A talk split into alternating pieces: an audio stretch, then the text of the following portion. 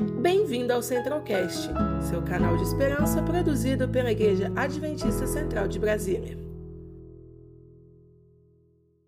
Esse é o momento que nós estamos aqui com o nosso convidado, Dr. Ricardo Vargas. Dr. Ricardo, seja muito bem-vindo. É uma alegria receber você aqui mais uma vez no nosso estúdio.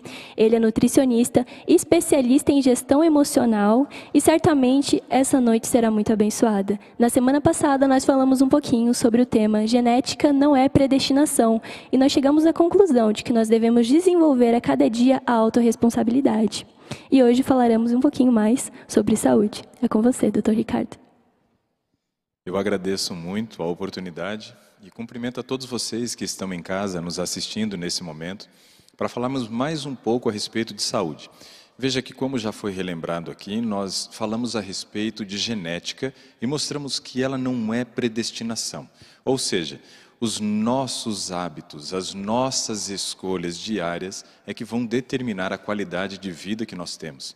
Então convido você a fazer, né, depois que terminar essa programação, agora não, mas depois que terminar essa programação, uma reflexão. Uma reflexão do passado, para que você, analisando o passado, possa compreender o presente e assim mudar o seu futuro. Porque essa compreensão do passado é muito importante, porque nós temos hábitos que foram herdados da nossa infância. Afinal de contas, eu citei na semana passada que existe um tipo de aprendizado específico das crianças nos seus primeiros anos de vida. Até os cinco anos de idade, as crianças aprendem num princípio que nós chamamos de macaco vê, macaco faz. É imitação. Ou seja, quem é o primeiro professor dessas crianças? Os pais, o irmão mais velho, caso tenha. E ali no lar é quando essas crianças começam esse processo de educação. Ali é onde vai se construindo muitos hábitos e esses hábitos vão refletir na nossa idade adulta. Falamos mais né, a respeito disso na semana passada. Agora, eu gostaria que você compreendesse o seguinte: a aula de hoje, ou a palestra de hoje, ela tem o seguinte título: Hábitos angulares. E o que são hábitos angulares? Bom, vamos destacar algumas questões importantes aqui. Primeiro, relembrando algo que foi falado semana passada, porque é uma série, é uma continuidade. Então, se você está assistindo pela primeira vez né, esse programa, lembre-se que existe ainda o volume 1, digamos assim, episódio 1, na verdade, onde nós falamos ali sobre genética e mostramos que não é predestinação. Você precisa assistir lá para que hoje realmente faça muito sentido para você. Mas algo que eu quero que você entenda é o seguinte: de cada dez escolhas que fazemos, todo o tempo, a cada momento que estamos fazendo ali, a cada dez escolhas que fazemos, sete delas são hábitos.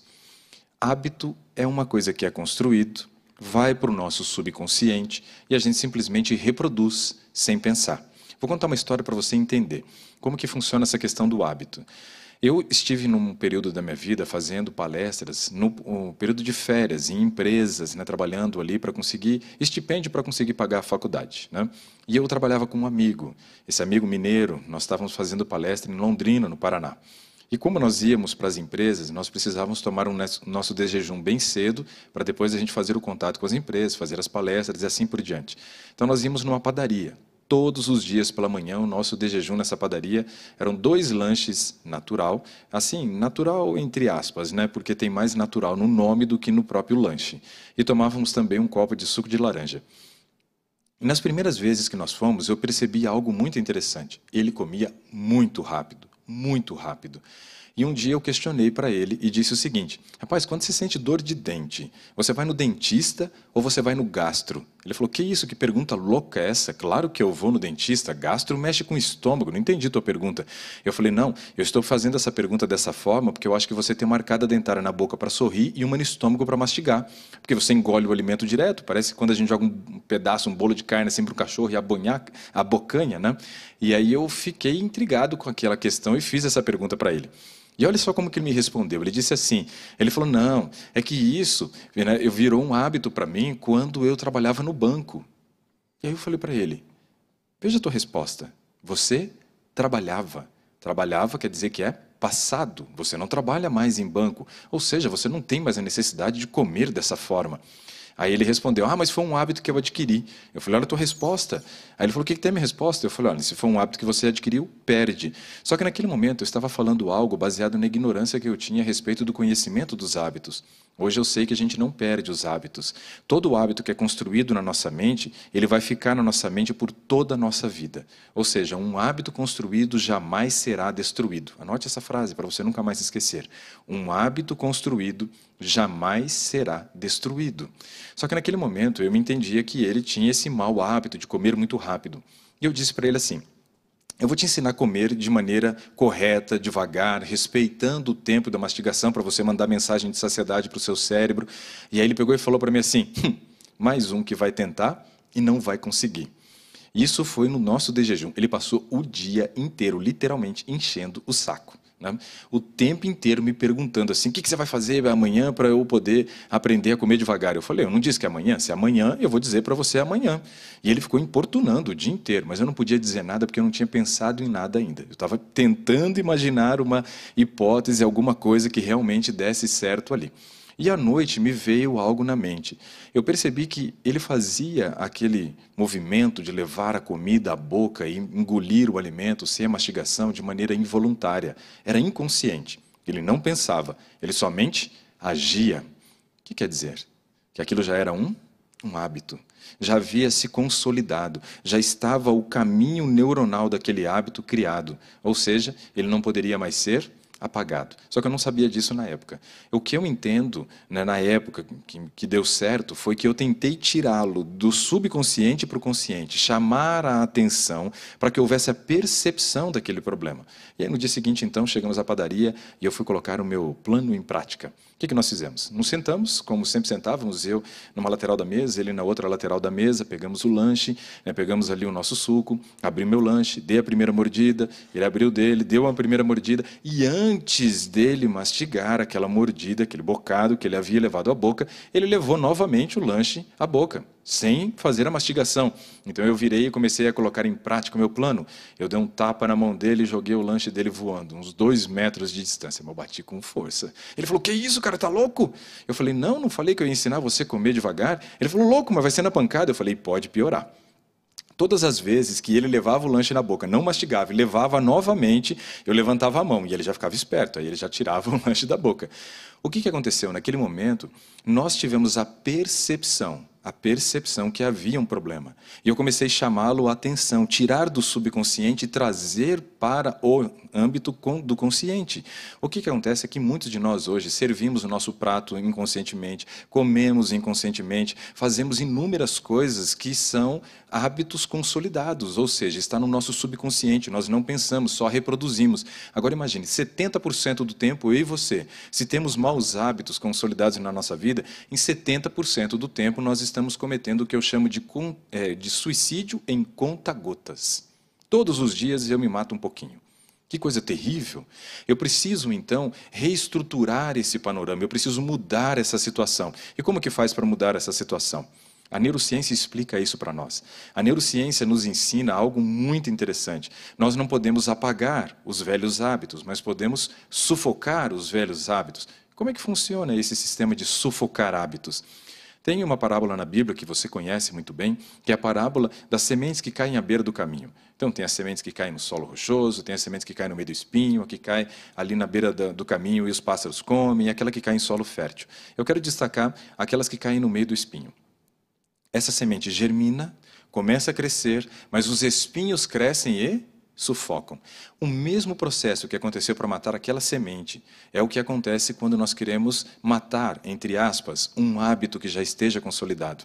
Eu preciso fazer com que os espinhos dos hábitos bons sejam né, desenvolvidos, cresçam e sufoquem aquela erva daninha que é aquele mau hábito, que é como se fosse uma sementinha do mal. E agora os espinhos são do bem. Invertemos a questão da parábola, mas a, o que eu preciso que você entenda é o seguinte: você não vai apagar um velho hábito, mas você pode construir um novo hábito que vai sufocar os velhos. Olha só que interessante esse aspecto. Uma pessoa que foi alcoólatra e hoje não é mais alcoólatra, que tenha participado lá dos alcoólicos anônimos, eles recebem uma orientação muito clássica, que é o seguinte: 24 horas sem beber. Essa é a luta deles. A luta é para ficar 24 horas sóbrio. Ele não está pensando em ficar 10 anos, 15 anos, 20 anos, uma vida sem beber. Não. Ele está pensando em ficar um dia sem beber. Por quê? Porque quando ele bebe, nós temos o caminho neuronal que foi criado. Se ele tem o caminho da bebida alcoólica, do etilismo, automaticamente ele está alimentando aquele caminho. Mas quando ele consegue ficar 24 horas sem beber, ele vai vencendo o vício dia a dia. Por que dia a dia? porque leva 24 horas para você eliminar os efeitos do álcool do organismo. Depois que você ingere a bebida alcoólica, essa bebida alcoólica rapidamente ela é absorvida no intestino, vai para o seu cérebro, age no cérebro, mas ela vai passar por um processo de detoxificação hepática aonde teu organismo vai pegar o álcool etílico, vai transformar ele em formaldeído, esse formaldeído vira uma matéria-prima para produzir triglicerídeo, então aumenta o nível de gordura sanguínea, produz colesterol também e favorece o ganho de peso. Por isso que o pessoal brinca aquela questão da barriga de chope, né? porque realmente o álcool, no processo de detoxificação, é transformado em gordura. Mas você viu que interessante?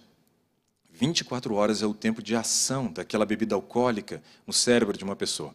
Só para questão de referência, vamos analisar o seguinte: quando você faz uma refeição, você acabou de comer, está saciado, fez uma boa refeição, se alimentou de verdade. Quanto tempo leva para você começar a ter uma queda do seu nível de glicose? Uma queda do nível de glicose. Tudo vai depender do que você comeu.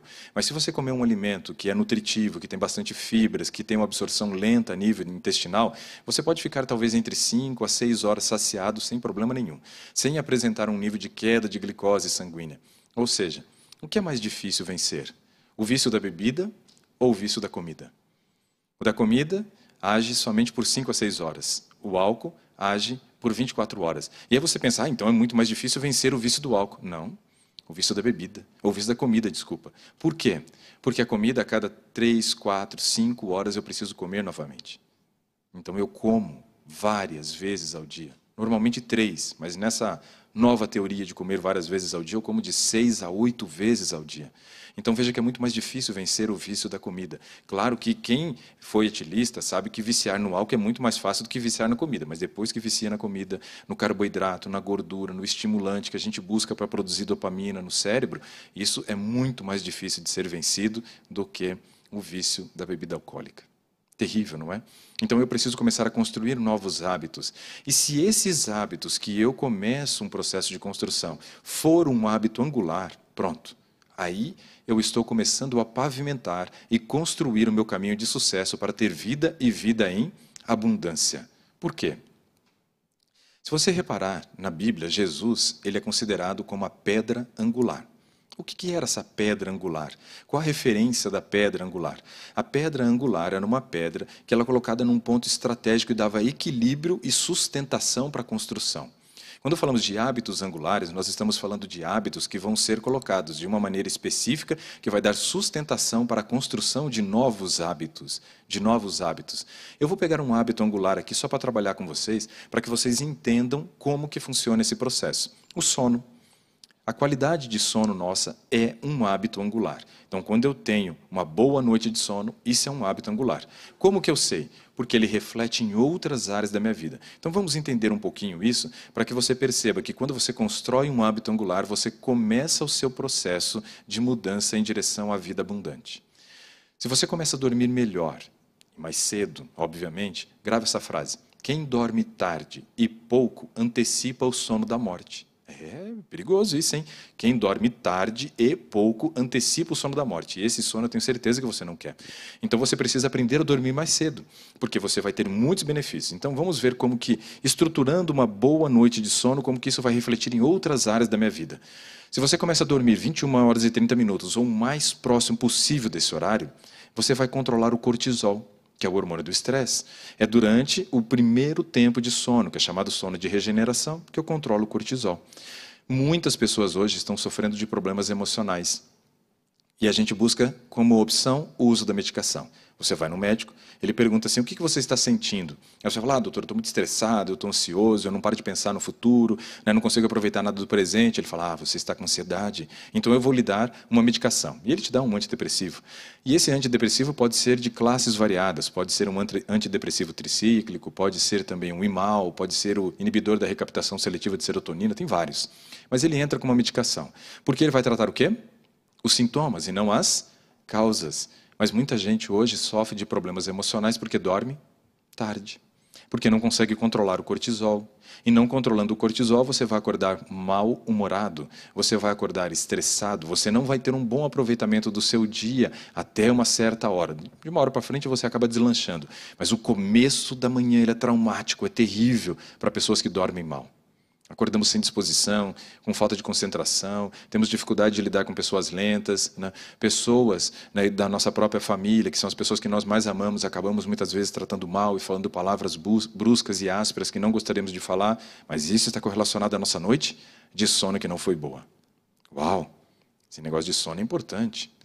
Mas veja só, se eu durmo melhor, controlo melhor o meu emocional. Se eu controlo melhor o meu emocional, eu vou render mais no trabalho? Sim, eu vou render mais. Eu vou me relacionar melhor com as pessoas? Sim, também vou me relacionar melhor com as pessoas. Eu vou me relacionar melhor com Deus? Sim, também, porque você não vê uma pessoa estressada acordando, morrendo de vontade de ler a Bíblia. Né? Você nunca vai ver um estressado acordando e falando, nossa, não vejo a hora de ler a Bíblia. Não acontece isso.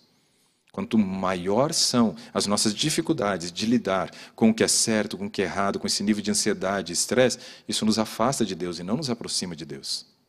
Então veja que dormindo melhor, vou melhorar meu emocional e veja em quantas outras áreas eu começo a refletir benefícios. Além disso, o controle de peso vai ser melhor para quem dorme, porque ele controlando o cortisol, ele diminui a compulsão alimentar, não vai ter uma necessidade de comer carboidrato, gordura, estimulante, que são os alimentos que a gente usa como válvula de escape quando estamos estressados. Incrível isso. Além disso, o primeiro tempo de sono, ele ainda vai fazer com que você consiga reestruturar o teu organismo, vai melhorar a tua imunidade, vai substituir as células que estão morrendo, vai fazer com que o teu organismo tenha mais longevidade. Esse primeiro tempo de sono é o sono da beleza. Você percebe como que o sono é um hábito angular? Você vê em quantas áreas da minha vida ele surtiu resultado? Agora, uma notícia ruim. 66% da população brasileira sofre de insônia ou de algum problema correlacionado ao sono. 66%. Estamos falando de dois terços. A cada três brasileiros, dois dormem mal. Nisso, a gente começa a perceber então que um hábito que é angular, que pode transformar outras áreas da minha vida, quando ele não é feito, ele também compromete outras áreas da minha vida. Eu vou citar aqui, por exemplo, alguns hábitos angulares, só para que você entenda que qualquer um desses que você escolha, comece a desenvolver esse hábito, ele vai trazendo benefícios em outras áreas da sua vida e vai fazendo com que você comece a pavimentar esse caminho de sucesso para a vida abundante. Por exemplo, atividade física. Atividade física também é um hábito angular. Quando eu começo a fazer atividade física, eu canso o meu corpo. E aí eu sinto mais necessidade do sono, vou dormir melhor. Olha só que interessante. Mexi na atividade física, mas refleti no sono. Para fazer atividade física também eu preciso desenvolver um negócio chamado de resiliência. Resiliência é uma capacidade que nós temos de lidar com as frustrações, com as perdas, com as dores e assim por diante. Quando eu faço atividade física, eu me canso, eu sinto dor, mas no dia seguinte eu vou e faço de novo. Então eu vou me tornando uma pessoa resiliente, que sei lidar melhor com as frustrações da vida. Então veja, eu começo a fazer atividade física, eu começo a lidar melhor com as frustrações. Para fazer atividade física todos os dias, eu também tenho que determinar um horário. Então eu começo a melhorar a minha gestão do tempo, vai refletir no meu trabalho, na minha produtividade, no meu estudo, na minha produtividade de estudo também. Olha que coisa interessante. Eu estou focando no exercício, mas estou tendo benefício na parte do sono, estou tendo benefício na parte do profissional, do trabalho, estou tendo benefício também no cuidado do meu corpo, cada vez um físico melhor, estou tendo benefício também com relação a controle emocional, porque a atividade física estimula a produção da dopamina, que é o hormônio do prazer, gera estímulo para produzir mais serotonina. Você percebe que o hábito angular é algo importante que vai nos direcionar para o caminho da vitória? Isso é importante. Então eu vou pedir para que ao terminar essa programação, você faça uma reflexão. Faça uma reflexão e crie Duas listas, duas listas. Essa criação de listas eu acho que é uma coisa fantástica, porque ela nos dá a possibilidade de entender como que está o nosso momento presente. E essas duas listas vão ser as seguintes. Primeiro, quero que você crie uma lista de quais são os maus hábitos que você precisa eliminar. Quais são os maus hábitos que você precisa eliminar. E a outra, a lista de quais são os bons hábitos que você precisa incluir, que deve fazer parte do seu dia a dia. Crie essas duas listas. E aí nós vamos começar por qual das duas listas? Obviamente, nós vamos começar pela lista dos bons hábitos, porque são os bons hábitos que sufocam os velhos. Eu só quero que você crie a lista dos maus hábitos, por quê? Conforme você vai implementando a mudança dos bons hábitos, você vai percebendo que alguns dos maus hábitos que estão na lista, eles começam a desaparecer. Eles vão sumindo. Por quê?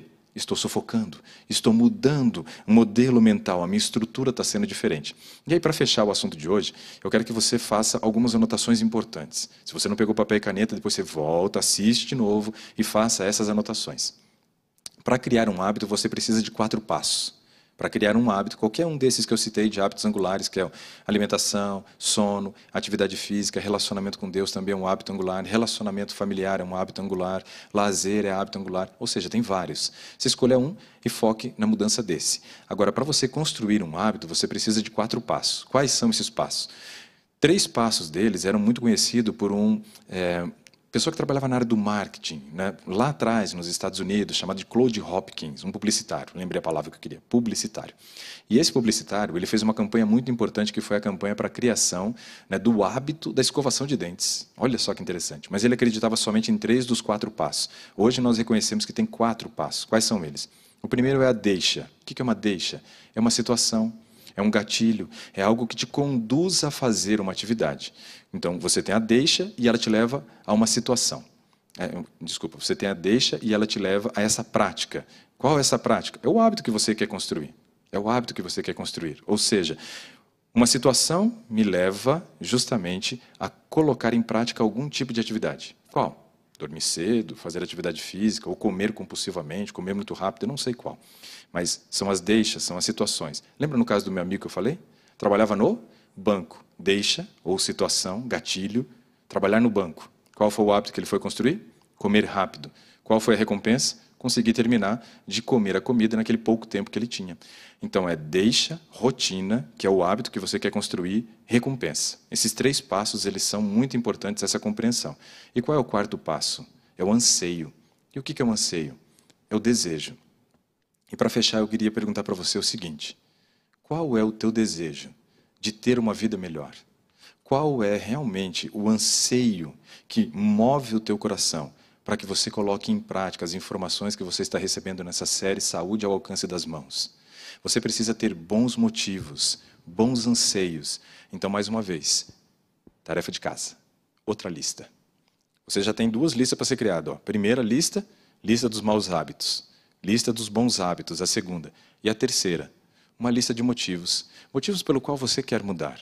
O que, que você quer experimentar na sua vida? Quais são os planos que você tem para daqui seis meses, para daqui um ano, para daqui cinco anos? Como é que você se imagina? Crie uma lista baseado então nesses desejos, para que aí você tenha os gatilhos certos, as situações certas, a rotina certa, consiga também uma recompensa colocando em prática essa rotina, mas o que move, o que faz girar essa roda do loop do hábito, você pode procurar esse conhecimento depois, chama loop do hábito, é justamente o anseio o desejo da mudança. E a minha pergunta para você é justamente essa: qual é o desejo que alimenta a sua vontade para mudança neste momento? Amém. Doutor Ricardo, muito obrigado por esse momento, por essa reflexão. Eu anotei aqui duas frases fantásticas que eu vou ficar meditando nelas. A primeira é: quem dorme tarde e pouco antecipa o sono da morte. E a outra: um hábito construído jamais será destruído. Fantástico, vou ficar pensando nisso. Esse é o momento, pessoal, que nós estamos aqui com o Dr. Ricardo e você pode mandar a sua pergunta no nosso chat e nós estaremos aqui nesse bate-papo conversando e tirando as nossas dúvidas sobre esse assunto tão importante, porque Cristo deseja que a gente tenha uma vida, mas que não apenas a gente viva, mas viva em abundância. Esse é o desejo de Cristo para cada um de nós. E a nossa primeira pergunta, então, de hoje, doutor, ela veio da Ada Cleide e ela pergunta assim: Meus hábitos são um pecado? Maus hábitos são um pecado ou apenas são escolhas ruins? Bom, o que a gente tem que entender é o conceito de pecado. Mas a gente pode deixar esse ideia para o pastor Lucas depois, que vai falar. Mas o conceito de pecado é o seguinte: Pecado é tudo aquilo que vai contra a vontade de Deus e me afasta de Deus. Então, isso é pecado. Eu posso transformar um pecado em hábito?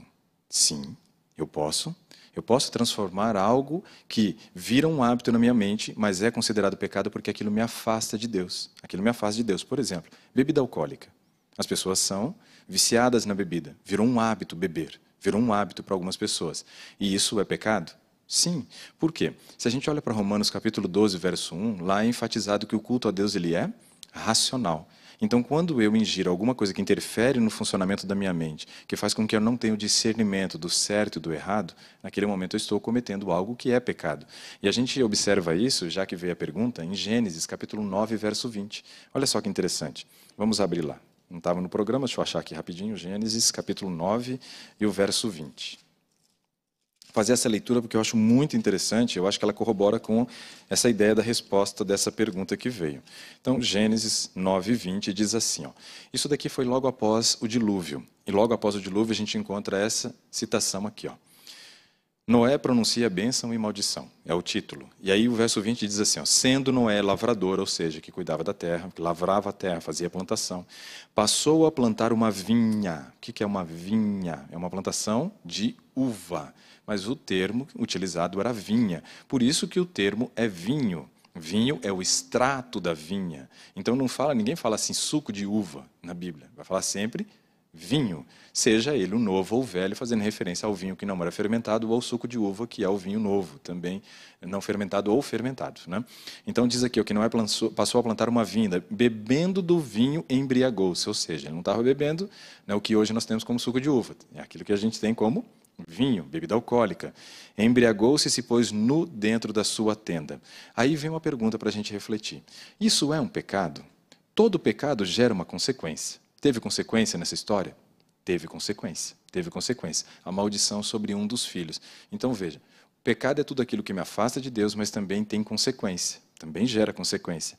E quando a gente analisa desse ponto de vista, a gente vai entender que o salário do pecado é a morte. Então, essa é a consequência final do pecado. Mas no, no curso da nossa vida, todos os pecados que vamos cometendo, esses pecados a gente vai pagando né, enquanto estamos por aqui. Sempre tem o peso. Então, não que o hábito né, mal seja um pecado, mas se for um pecado, se for um pecado e virar um hábito, é mais difícil de vencer. Essa é a questão. E aí eu não vou apagar eu vou sufocar. Por isso que eu acho interessante a questão de uma nova vida. Quando fala de uma nova vida, quer dizer, eu não estou abandonando a antiga vida, ela continua ali, eu continuo com a minha inscrição mental, mas eu tenho a possibilidade de reescrever a minha história de uma maneira diferente. Exatamente. Importante reflexão, né? Nós devemos sufocar os nossos hábitos, substituí-los, né? Substituir os nossos hábitos ruins por hábitos que sejam bons. E a próxima pergunta vai do João Carlos de Caruaru. Ele diz assim: Eu sou recém-batizado e tenho péssimos hábitos alimentares, como tantas coisas ruins que eu nem sei por onde começar. Como que eu faço para melhorar isso? Então, essa é a mesma questão que nós falamos aqui da questão dos hábitos. Cria a lista dos hábitos ruins e a lista dos hábitos bons, não foi? Cria uma lista dos alimentos ruins que você come e quer abandonar e cria uma lista dos alimentos bons que você não come e precisa aprender a comer. E vamos começar justamente pela lista dos alimentos bons. E a gente fica pensando, poxa, mas se eu já sei que tem algo que eu como e faz mal, eu não vou tirar? Não. A princípio, não. E por que não? Porque algumas pessoas que têm hábitos ruins, né, o padrão de alimentação dele é tão ruim, tão ruim, tão ruim, que se ele fosse tirar tudo que tem ruim, no dia seguinte ele ia começar a mudança dele pelo jejum, não sobraria nada para comer. E eu fui um desses. Minha alimentação era terrível, eu comia muito mal. E como que eu fui vencendo as etapas no processo de mudança? Hoje eu como muito bem. E eu fui vencendo essas etapas através da construção de bons hábitos alimentares, ou seja, eu fui aprendendo a comer coisas novas, fui incluindo coisas novas, saudáveis, e fui ampliando o leque de opções. Quando a gente tem essas opções, fica muito mais fácil a gente conseguir tirar algo que é ruim. Agora imagina, uma pessoa que é viciada no chocolate, eu chego para ela e falo assim, ó, pare de comer chocolate. Nossa, aquilo é a morte. Eu estou dizendo para ela lutar contra aquilo que talvez seja a maior batalha que ela tem para travar. Qual a chance dela vencer? Pequena, Pequena quando não nenhuma. Né? O que, que ela deve fazer então? Antes de pensar em abandonar o chocolate, pense assim: quais são outras opções saudáveis que eu poderia comer que de repente substituiria o chocolate na minha vida? Então eu começo a, a, dar mais opções e nós vamos chegar ao momento que a gente consegue lutar essa batalha. Na história de Davi, por exemplo, Davi ele vai ter que lutar com Golias. Então a gente já sabe o curso da história. Davi ele luta com Golias, vence um exército inteiro de homens que foram preparados para a guerra, estavam ali receosos e não encararam Golias. Mas Davi, que era um pastor de ovelha, que aparentemente não teria nenhum motivo, né, para se candidatar a lutar contra Golias, se candidata, vai e vence. Mas Davi passou por testes anteriores. Lutou contra urso, contra leão, e nenhum deles é fácil. Mas era mais fácil do que Golias. Porque Golias era um monstro, literalmente. Onde ele tinha um tamanho muito grande em relação aos outros, mas Golias era acostumado a matar desde criancinha. Ou seja, ele pensava e agia de maneira fria e calculada. Os animais agem por instinto, são muito mais previsíveis do que era Golias.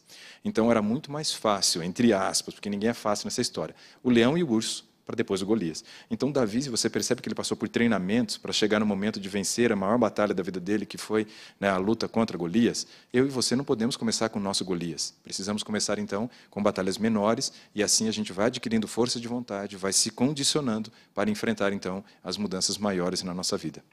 Amém, exatamente. E nós sabemos que toda vez que a gente dá um passo de fé, quando a nossa vontade, a gente entrega ela nas mãos de Deus, Cristo está pronto para nos ajudar e para dar esse empurrãozinho que está faltando. Ele segura nossa mão e ele nos ajuda a mudar os nossos hábitos. Até carrega nos seus braços ternos de amor se a gente não tiver força nem para se manter em pé nessa mudança. Exatamente, ele nos carrega. O que Cristo deseja hoje de você é o seu desejo de mudança. Entrega para ele isso que ele vai te ajudar, com certeza. É, sem decisão, não há mudança. Exatamente.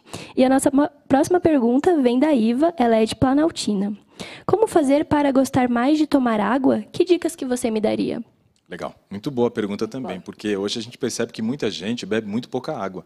E também é um hábito, também é um hábito. Já virou hábito na vida de algumas pessoas beberem pouca água. Eu tive uma paciente que me assustou uma vez, ela disse que bebia um a dois copos de água no dia. E pronto, acabou.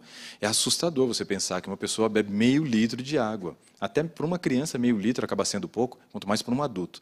Então, veja, algo importante que a gente precisa entender é o seguinte: nunca devemos esperar ter sede para beber água. Uau, isso é diferente, porque geralmente a gente fala assim: ah, eu preciso beber água porque eu estou com sede. Não, eu não devo esperar chegar nesse nível. Por quê? Quando eu estou com sede, eu já perdi 2% do meu peso corporal em água, ou seja, eu estou desidratado. A sede é o primeiro sintoma de desidratação. Então, eu nunca deveria sentir sede. O propósito é você distribuir a quantidade de água que você tem que beber ao longo do dia, de tal forma que você não sinta sede. E aí vem algumas dicas importantes. Primeiro, calcular quanto que você precisa beber de água. E para homens e mulheres a conta é diferente. Como as mulheres têm um percentual de músculo menor e maior de gordura, elas vão multiplicar o seu peso por 35. Então, mulheres multiplicam o peso por 35. Uma mulher de 60 quilos precisa beber 2 litros e 100 de água. Um homem de, de 70 quilos vai multiplicar o peso por 30 e vai dar os mesmos 2.100. Agora, olha que interessante, a gente recebeu uma informação que virou um mantra quase, 2 litros de água ao dia, 2 litros de água ao dia, ou seja, 8 copos de água ao dia. Não é assim. Por que, que não é assim? Quantas mulheres estão acima dos 60 quilos? A maioria ou a minoria? A maioria. Então, veja, 2 litros seria insuficiente para grande parte da população feminina. E os homens, a maioria está acima dos 70 ou abaixo de 70? Acima dos 70. Então, 2 litros também seria insuficiente para a maioria dos homens. Então, fazer esse cálculo é muito importante, porque aí eu já sei quanto eu preciso. Agora, vamos ver como beber essa quantidade que você precisa. Você deve colocar em garrafinhas, eu acho que isso é uma sugestão bem interessante, porque você colocando nas garrafinhas, você vai ter o padrão visual de saber quanto que você já cumpriu da meta diária de água que você precisa beber. Porque se você coloca uma só garrafinha, o que, que acontece? Esvazia, vai lá e enche. Daqui a pouco você não lembra. Nossa, quanto que eu bebi? Foi duas ou foi três? Aí você já não lembra mais. Aí a chance de você chegar no final do dia e não cumprir a meta é muito grande. Então coloca lá. Coloca as garrafinhas, coloca na sua frente e saiba, aquele ali é o seu alvo diário. Óbvio que também tem um esquema certo, você não pode sair bebendo meio litro de água de uma vez. Imagina se você bebe meio litro de água de uma vez, a água não sofre digestão, só tem absorção. Eu estou incrementando o volume de sangue em meio litro em muito pouco tempo. Então, estou saindo de 6 litros para 6 litros e meio. Aí o que, que o seu cérebro vai fazer? Fala, eita, por que tanta água de uma vez? Né? Não preciso de tudo isso. Ele vai forçar para que essa água saia muito rapidamente. Então, se você bebe meio litro de água, você vai perceber que quase que automático você vai ao banheiro e acaba eliminando aquela quantidade de água que você bebeu. Não deu tempo para essa água hidratar o organismo. Ela entrou e saiu porque gerou um quadro que a gente chama de hipervolemia, aumento do volume sanguíneo, e aumenta a pressão. Então a gente não deve beber um volume muito grande de água ao mesmo tempo. 250 ml seria ali o limite, um copo no máximo, mas vai dando bicadinhas durante o dia. Aí tem gente que fala assim: ah, mas água não tem gosto. Sim, por isso que ela é chamada de água. Né? Inodora, insípida, né? não tem nem cor, nem cheiro, nem, nem calorias, nem nada. mas é o líquido da vida. O elixir da vida é a água. Só que eu preciso, às vezes, de um gostinho para poder dar uma quebradinha. Então, faz água saborizada, pinga umas gotinhas de limão, coloca, por exemplo, essa, é, faz um chá, né? e esse chá não pode ser qualquer um, não pode ser chá estimulante, com teína, né? onde você vai encontrar ali no chamate, e também a teína presente no Ilex paraguaiense. Então, nenhum dos dois. Né? Ilex paraguaiense e Camellia sinense, que é o chá verde e o chamate. E os outros chás não adoce, porque a água não tem calorias. Então, se você fizer o chá, você pode beber até metade da quantidade da água na forma de chá e você vai conseguir suprir então essa necessidade diária. Essas são as dicas. Excelente. Nossa, eu não sabia dessa informação, doutor, que a gente não podia beber tanta água ao mesmo tempo, né? Interessante, a gente deve distribuir isso ao longo do dia. Algo que eu faço também que é bacana, que me ajuda, eu ando com a minha garrafinha o tempo todo, porque aí eu lembro que existe água, porque aí a garrafinha faz com que a gente lembre, é isso que o senhor contato falou, visual. o contato visual. E aí é automático, se torna, começa a se tornar um hábito, né? Você vai, pega a garrafinha, já bebeu e quando você vê, já conseguiu beber bastante bastante água durante o dia, então Só isso é muito bom também. Um exemplo aqui para fechar, muito legal isso que você falou. É assim, ó, se você, por exemplo, observa uma vaca, uhum. uma vaca tem quatro estômagos, ela tem uma capacidade de 150 litros. Quando a vaca vai ao coxo, ela bebe 50 litros de água de uma única vez. A vaca tem capacidade de administrar isso, nós não temos. Então, nós não somos nem vaca nem camelo, então tem que beber água da maneira certa para não gerar esse quadro e aumentar a pressão. Exatamente, excelente. Muito obrigado, doutor Ricardo, por mais uma vez estar aqui com a gente no nosso estúdio. E lembrando, pessoal, nós temos muitas perguntas, eu peço perdão por nós não conseguirmos responder todas, mas isso não é um problema, porque nós temos um encontro marcado aos domingos, às 19h30 e quinta-feira, às 19 horas no Instagram do Ministério Jovem, jovens.brasil Brasília, onde eu e o Dr. Ricardo estaremos lá respondendo todas as suas dúvidas e todas as suas perguntas a respeito desse tema. E agora nós teremos uma mensagem musical muito especial, uma mensagem com a Nete e com, e com o Marcelo, e logo em seguida, o pastor Lucas, ele preparou uma mensagem bíblica especial para você.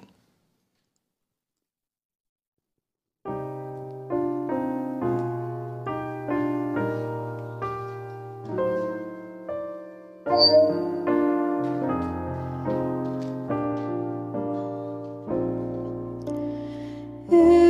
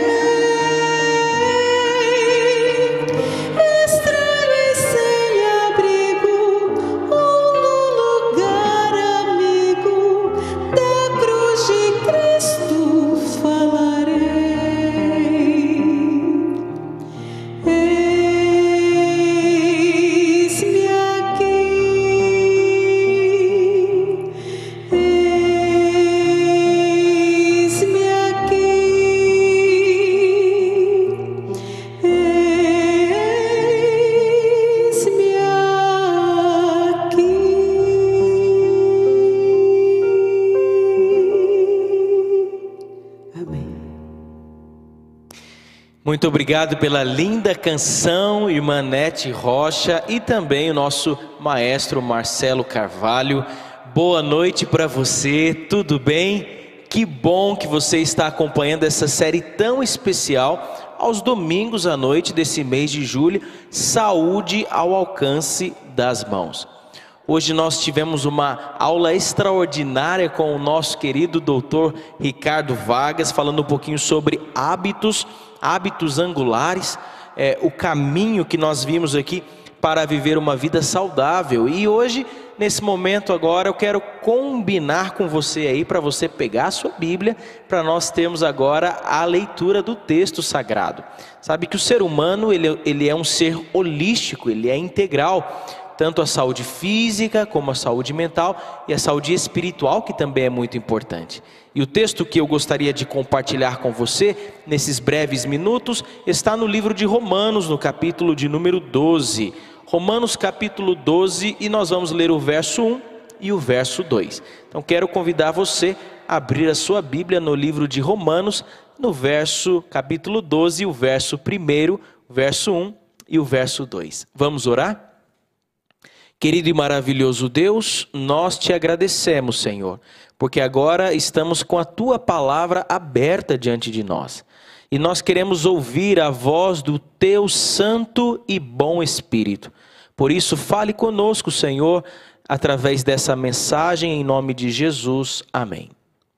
Muito bem, Romanos capítulo 12, o texto bíblico, ele diz assim: Rogo-vos, pois, irmãos, pelas misericórdias de Deus, que apresenteis o vosso corpo por sacrifício vivo, santo e agradável a Deus, que é o vosso culto racional. E o verso 2: Não vos conformeis com este século, mas transformai-vos pela renovação da vossa mente, para que experimenteis qual seja a boa, agradável e perfeita vontade de Deus. Sabe que nesse texto, o apóstolo Paulo, inspirado aqui pelo Espírito Santo, ele começa dizendo, fazendo na verdade um apelo. Ele diz: Rogo-vos, queridos irmãos, eu tenho um apelo a lhes fazer, pelas misericórdias de Deus, que vocês possam apresentar o corpo de vocês como um sacrifício vivo, santo e agradável a Deus. É entregar o corpo de vocês, a vida de vocês ao Senhor Deus que é o vosso culto racional. Como fazer isso? Verso 2: Não se conforme com esse mundo, não se conforme com este século, mas permita que o Espírito de Deus transforme a sua mente e o seu coração. Assim você experimentará a boa, agradável e perfeita vontade de Deus. Há um pensador, há um escritor, Stephen Covey, que ele diz assim: plante um pensamento colha uma ação. Plante uma ação, colha um hábito. Plante um hábito, colha um caráter. Plante um caráter e colha um destino. Importante pensar aqui, querido amigo, tudo começa no pensamento. Por isso o texto bíblico diz assim: permita que o Espírito Santo transforme a sua mente. Permita que o Espírito de Deus venha te dar força e poder para que você possa deixar velhos e maus hábitos e construir novos hábitos pelo seu próprio poder? Claro que não, mas pelo poder de Deus agindo em você, pela ação do Espírito Santo de Deus. Pastor, como eu posso fazer isso? O mesmo Paulo que escreveu esta, esse verso aqui de Romanos, ali no texto, no outro texto de 2 Coríntios, por exemplo, no capítulo 10 e o verso 5, ele diz assim: leve os seus pensamentos a Cristo Jesus. Leve cativo todos os seus pensamentos a Jesus. Entregue a sua vida a Jesus, as suas lutas. Quem sabe os dilemas pessoais que você enfrenta, quem sabe as lutas que você tem enfrentado, entregue a Cristo Jesus. Há um pensamento que diz que uma longa caminhada, ela precisa, ela depende de um primeiro passo. Qual é esse primeiro passo? O primeiro passo é você entregar a sua vida, entregar a sua mente aos cuidados de Cristo Jesus, para que o Espírito Santo ele possa habitar em você, para que o Espírito Santo possa dar forças a você, para que então os velhos hábitos sejam destruídos, descontinu descontinuados e você possa então dar início a uma nova fase da sua vida. O texto bíblico de 2 Coríntios, quero convidar você rapidamente a 2 Coríntios, o capítulo 5 e o verso de número 17. Se você puder abrir a sua Bíblia em 2 Coríntios, capítulo 5, verso 17, diz assim: E assim se alguém está em Cristo, aqui está o primeiro passo. Se você, amigo querido e amiga que está nos acompanhando nessa série de saúde tão especial, se você está em Cristo, você é uma nova criatura. Amém? As coisas antigas, elas já passaram, eis que se fizeram novas. Deus faz novas todas as coisas o Espírito Santo de Deus agindo em nosso coração, ele faz com que todas as coisas possam ser novas. Na verdade, essa é uma promessa, uma promessa da palavra de Deus. No livro de Gálatas, por exemplo, no capítulo 5, Gálatas capítulo 5, você percebe aqui, a partir do verso 22 de Gálatas 5, 22, o que a Bíblia fala sobre o fruto do Espírito. E aqui diz assim, Gálatas 5:22. Mas o fruto do espírito é amor, alegria, paz, longanimidade, benignidade, bondade, fidelidade e o verso 23, mansidão, domínio próprio, contra essas coisas não há lei. Quando o Espírito Santo habita no coração, então, juntamente com, com o Espírito de Deus, vem então o fruto do Espírito. E essas coisas elas passam a ser naturais na vida daqueles que vivem que vivem no Espírito. O verso 25 diz: Se vivemos no Espírito, andemos também no Espírito. Por isso, meu desejo é que o Espírito Santo de Deus possa estar cada dia habitando em sua vida, guiando seus passos, controlando os seus pensamentos e ajudando você a adquirir esses hábitos que realmente agradam o coração de Deus. Vamos orar por isso? Vamos pedir essa ajuda? Pedir que Deus abençoe você nesse momento? Vamos orar? Querido e maravilhoso Deus, nós queremos te agradecer, Senhor, pela mensagem que o Senhor trouxe a cada um de nós nesta noite e nesse momento. Quero te agradecer por esse amigo que está acompanhando a esse programa ao vivo, ou talvez em algum outro momento esse programa que ficará gravado também. Ó Senhor, nós entendemos que, humanamente falando, é impossível, Senhor, mas tudo nós podemos no Senhor que nos fortalece. Por isso, ó Pai, que tu venhas nesse momento transformar a nossa mente e o nosso coração, para que possamos experimentar a boa, agradável e perfeita vontade do Senhor.